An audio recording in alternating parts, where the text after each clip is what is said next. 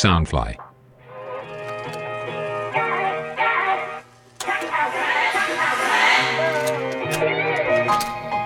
Hello，大家欢迎来到九二九留声机，这是一个 TZ 世代记录一个宝贵声音的地方。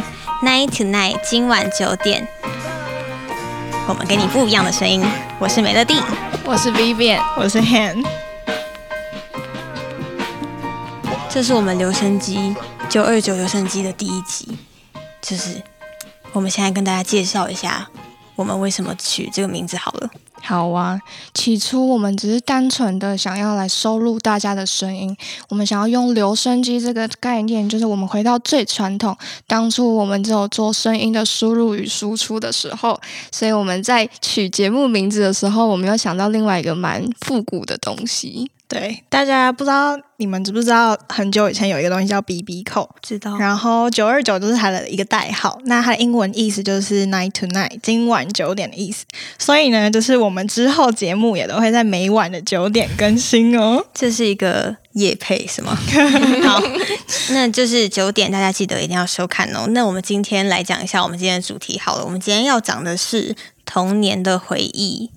对，那我们今天来到的嘉宾是田泽安。Hello，大家好，我是田泽安，可以叫我 Andy。哎，你是在淡江很红啊？怎么可能？我都没有去上课，还是还是是因为你做模特？应该没什么人知道。对，翘课翘多了，大家知道。大家有看到我们今天穿的样子吗？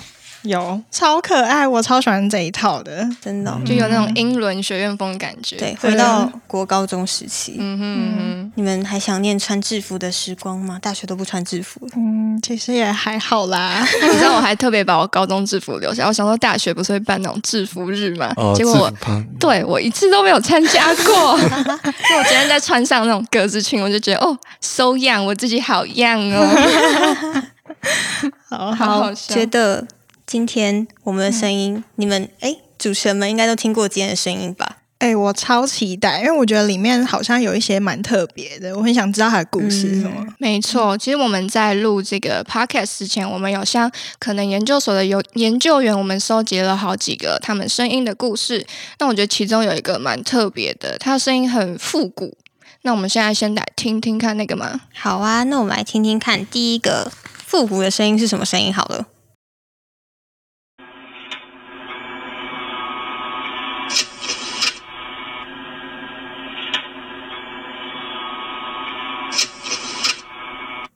有人听得出来这是什么声音吗？嗯我觉得很像什么机器运转吗？还是什么的声音？我觉得刚开始听很像要把瓦斯炉点起来，就是点火那个的那个火要升起来的那个声音。有，很像什么齿轮在作动的声音。啊，其实你们都猜错了，是机器运转没有错，但是它是卡带，就是很久以前他们录音用的那种老旧式的卡带，就是很复古的那种。天哪，那个东西很老哎、我都是用 CD player 了。那有钱一点就买 iPod。对，那好，那我们来说一下他的故事好了。那他的故事呢，就是因为他学音乐这样，然后他小的时候呢，他因为是学习长笛，那音乐对他来说其实是他人生一大，就是占他很大的部分这样。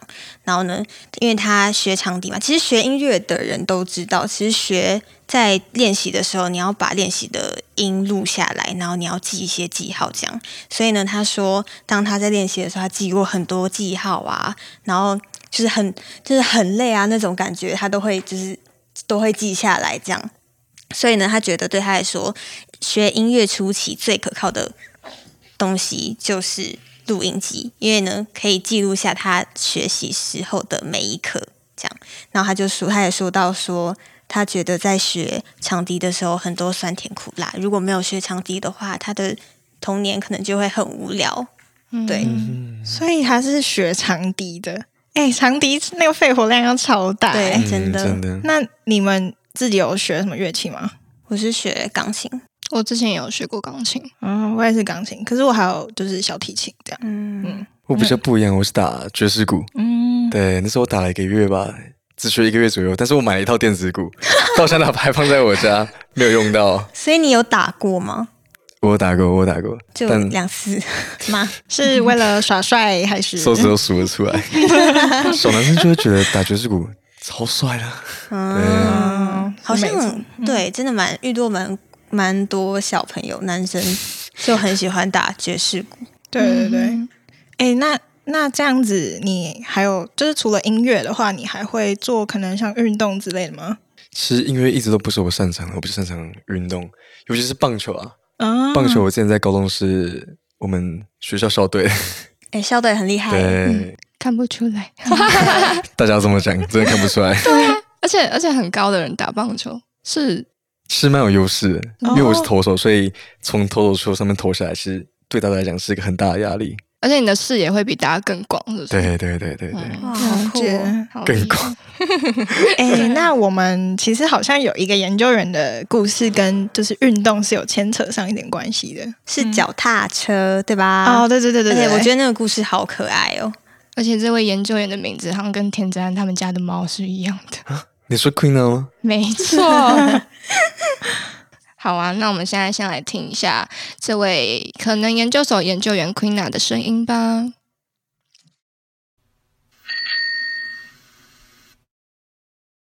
好短哦。就是那个吗？那个 那个借过的那个铃铃的声音。借过借过借过，U back 上面那个，对对对，好，那我来念一下他的故事。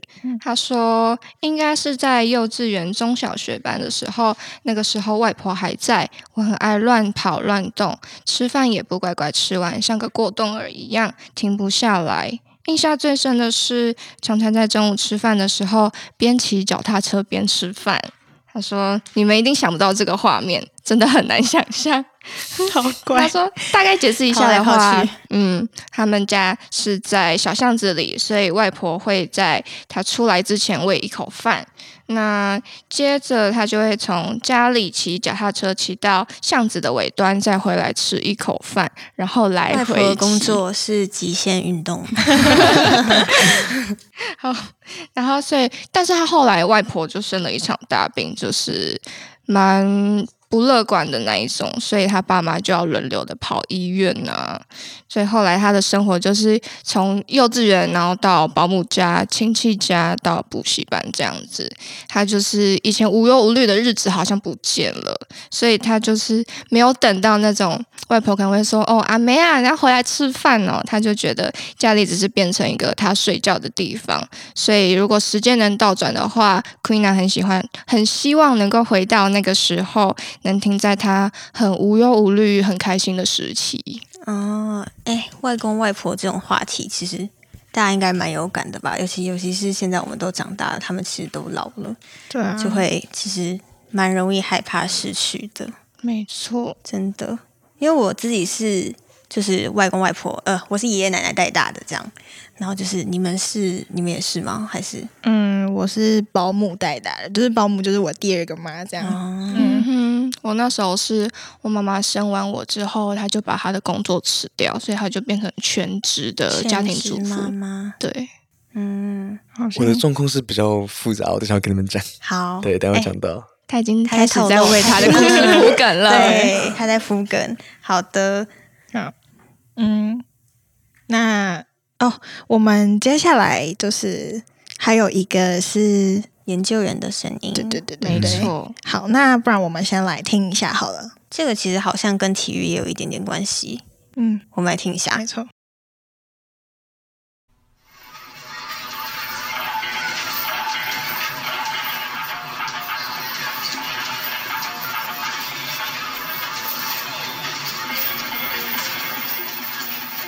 好电音哦，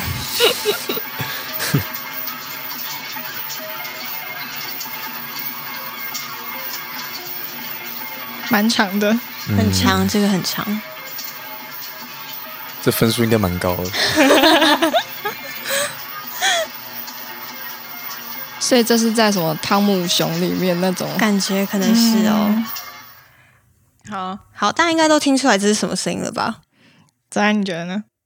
嗯，分数很高。哎，算是猜灯谜嘛，就是哎分数很高，那我来接一个，嗯、到了高分会动，哈，就是到了一定的 level 它会动。所以是游戏机的一种嘛。对对对，对，对对对，哎，你刚刚听不出来是什么吗？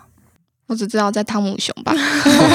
好啊，那我来讲一下好好好好好好，就是它的声音其实里面还有那种就是 ready go，然后什么两分球、三分球这种。嗯对，那其实这位研究人想要讲的就是，嗯，它是篮球机的声音。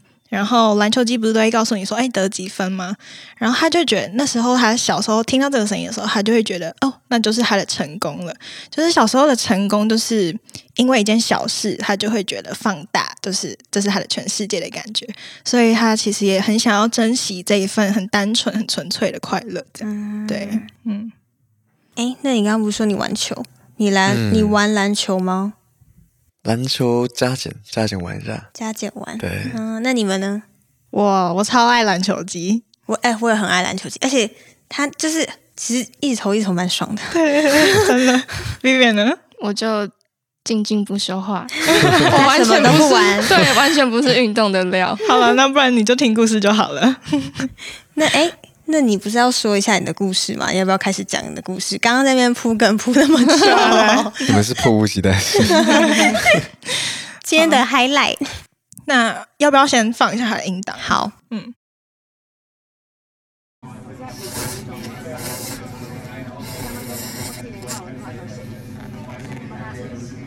我刚以为有人在哭，蛮像的，很像擤鼻这样涕的蛮像的，种声音对对对。妈妈怎么办？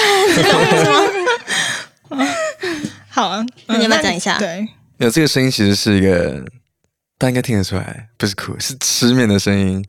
对，那其实我小时候我蛮想听到这个声音，而且这个声音对我影响还蛮大的，因为我爸他是做牛肉面的。呃，大概在我爸以前是开旅行社，大概在二零零八年金融海啸那个时候吧，旅行社就倒了。但从那之后，我爸他一直没有放弃，他一直怀有着希望。那我从小就是一个我超挑食，我几乎不吃外食，我几乎只吃我爸煮的东西。那他煮的里面我最爱吃的就是牛肉面，所以他即便他那时候生意失败了，他就抱着希望，带着这个牛肉面，他把希望寄托在牛肉面身上，想要透过牛肉面达成一番新事业。所以在我小二的时候，那时候我们本来在台湾，我爸想要去大陆，我们就先去金门，先去金门当做一个暂缓之地。大概过了两年左右吧，我爸就跟我说，他要整个去，整个到整个人到大陆去，应该短期内不会回来。那时候我就住在金门的台商宿舍，跟我爸、我妈，我们三个人分隔三地。我爸在大陆，我在金门，我妈在台湾。对，好远哦。嗯，对，天哪！那嗯，来，等一下，这个声音是因为每次，因为我我们一家我们三口分三地嘛，所以我们大概每个月都会去厦门一次。嗯这声音是每次我去厦门都一定会听到的，因为我们去厦门一定要吃一碗我爸那个牛肉面。嗯对，在店内是都是这个声音。嗯，所以你爸现在的声音在大陆还是就是很蓬勃发展吗？呃，到前几年是都还不错，但是因为这两年 大陆大环境的改变改变实在太大了，加上最近新冠肺炎的关系，几乎所有实体店面的餐饮业或中小企业基本上倒一片，我爸也不例外。他光这一波，他倒了十二十家店了。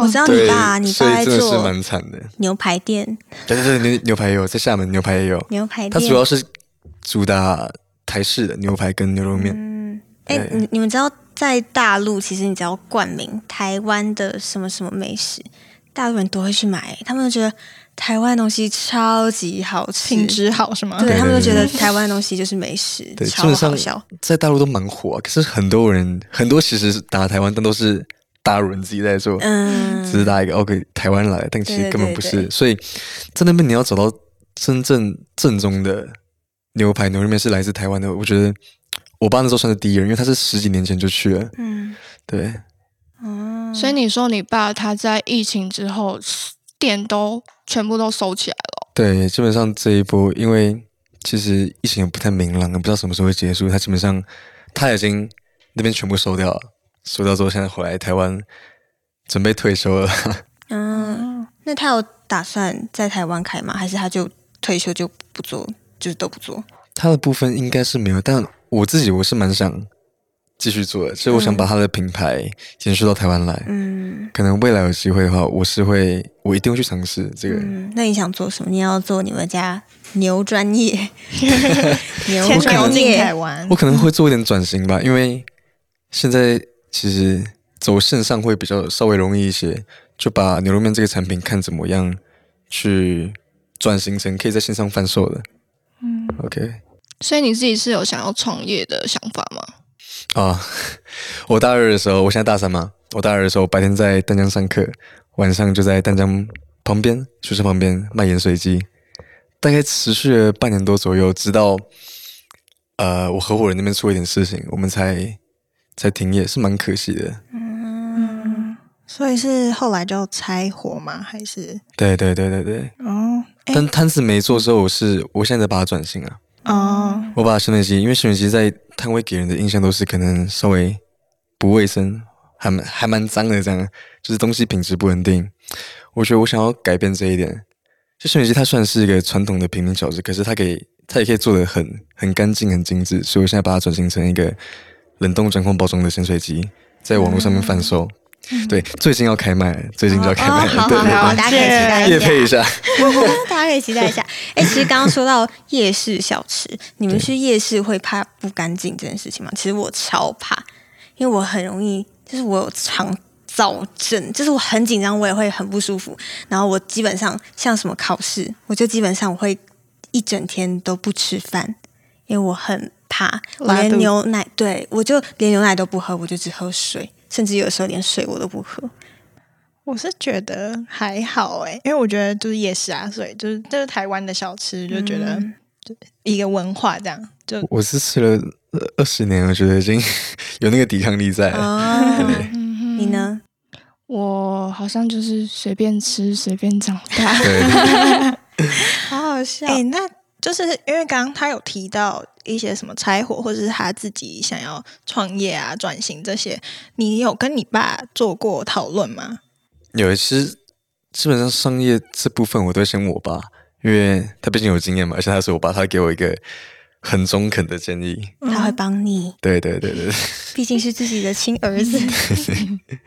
好，了解。好，嗯，那嗯。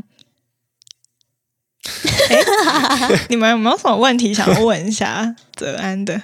哎，就是我有听说，他们打的招牌之前打的招牌是穿西装哦，卖咸水鸡啊。读淡江的两位有吃过吗？还是他们你们知道吗？我是知道有这一家店，对，然后因为就很长，大家不知道要吃什么，他们就说：“哎，去买那个盐水鸡啊。”这样，对，对，嗯，你没有来买过我嗯，就是因为买的时候，然后没有了，哦，已经卖完了是吗？对，生意太好，刚刚那好像是好像审问哦，就哎，你没有买过是吗？没有没有，我没有。因为穿西装是我们的噱头之一啊。那时候我们在想说，我们要怎么做的跟其他咸水鸡不一样。然后因为两个年轻男生嘛，你要穿特殊一点，不是？我们就选，我们就选择穿了一个西装啊。嗯，可能更具有代表性，因那种嗯，gentleman 吗？我觉得应该是应该是全世界唯一穿西装的卖咸水鸡的，就我们两个。其实应该也只有台湾卖咸水鸡，对对对对，就是全世界。好好笑。嗯，好，那哎，听完今天的故事，你们觉得怎么样？嗯，就大家的故事，童年，大家的童年，你们有没有什么感想？我觉得好像都蛮跟家人或者是一些小时候的回忆，就是基本上都好像跟家人会牵扯上一些关系，因为感觉家人是，人家不是都说，小时候就是家人是他唯一第一个碰到的群体嘛？对，原生家庭影响很大。对，对真的，就是不管是在学习的过程中，或者我们生命成长的经历，其实家人是永远会在我们身边的那一块。我们身边其实来来去去的人也很多，那这些也都是造成我们今天现在这个样子，大家看到我们的这个样子。嗯，来跟大家说一句超级 gay 掰的话，就是 在电影里面啊，《爱在黎明破晓时》，你没有看过这部电影吗？它里面有一句经典的台词，就是说那些美丽的小细节，其实呢，就是都没有人有办法去取代的。就像我们的童年一样，其实每个人的童年，任何改一部分都没有办法，因为它就是存在在那边，它没有办法被取代。这样，嗯嗯，其实就是。像刚刚这样讲啊，然后感觉都是可能家人或是环境在影响自己，然后我就觉得，因为我自己也是一个很容易被环境和周遭的人影响的，然后我就觉得好像就是身边的这些是造就我，就是成就我现在这个样子的的一些因素，就是它是跟我的生活是很密不可分的。嗯，对，嗯，所以你是觉得说。你之前的环境会造成你现在是一个怎么样的人吗？是这个意思吗？就是我每一个阶段所处的环境，跟我所遇到的这些人，每一个在这交流的过程中，他们都会形成现在这个我。对，嗯，我觉得是，就是这句话说的蛮对。人家不是都说，就是你生在什么样的家庭，就会长成什么样。爸爸妈妈对你的教育很重要，所以其实你。小时候受过怎么样的就是教导，或是爸妈给你怎么样的对待你是怎么样的方式，其实基本上长大就会成就你会是怎么样的人。对对，好，你们还有什么感想吗？田泽安分享一下吧，身为来宾，其实我觉得是蛮酷的，来参加这个 p o c k e t 节目。大家其实我们大家都第一次录，所以我们现在在这个摄影棚里面这样子录，我觉得是。真的是非常特别，而且这是第一场，我们对对对。哎，可是，嗯，像刚刚说到，就是什么影响啊，什么之类的，我觉得田詹给我一个感觉是，就是听完他的故事，会觉得他好像他这他现在这个样子，就是他受到他家庭教育的影响，然后还有可能。呃，像他刚刚说的，家人分隔两地、三地这样，然后会让他好像变得很独立嘛。嗯，对，感觉有感觉出来。嗯，独来独往的是吗？对 对对。好，那就是哎，那你想你要不要讲一下？就是你觉得你爸影响你哪里，或是他给你的哪些东西，然后你会让你觉得哦，就是因为他，所以你有你现在的有现在的你。我觉得就是一个。永不放弃的精神吧，真的，真的就是他身上就是一个永不放弃，因为他是一个经历好几次大起大落的人，但他真的没有任何一次在放弃。这是，所以我为什么这么敬佩他，也是因为他的这些事情。嗯嗯哼，所以你可能会因为因为爸爸这样经过大风大浪，所以可能在每一次，比如说创业有创业的机会，或者是有嗯找到合伙人机会，然后就。要抓紧那个机会去，不然你换个声音好了。换做 podcast，不是想做吗？大家哎，转行喽，开始做一起创业 podcast，一起做一个那个刚刚讲的那个创业的创业主题 podcast，教你如何创业，这种 好好笑。好，那就是今天呢。的故事其实就是分享到这里，这样，然后就是很谢谢田赞今天可以来到现场跟我们分享这些故事，辛苦大家了。OK，不会不会，耶。那哎，下一集的题目是什么？下一集的题目是日常的邂逅，你们要不要猜猜看？日常的邂逅大概会讲些什么？嗯，日常的邂逅，捷运。日常邂逅，邂逅你指的是什么？爱情吗？他自己又想爆料故事，爱情故事。日常的邂逅，其实我们想要讲的是，呃，我们在日常生活中可能会忽略掉的那些细节的声音。像我们从一天，我们从早上到晚上，我们闭上眼睛，其实我们一路上我们会遇到很多很多的声音。那有些声音可能是平常我们会忽略掉的，或者是说，其实这个声音对某个人来讲，它其实是具有很多意义的。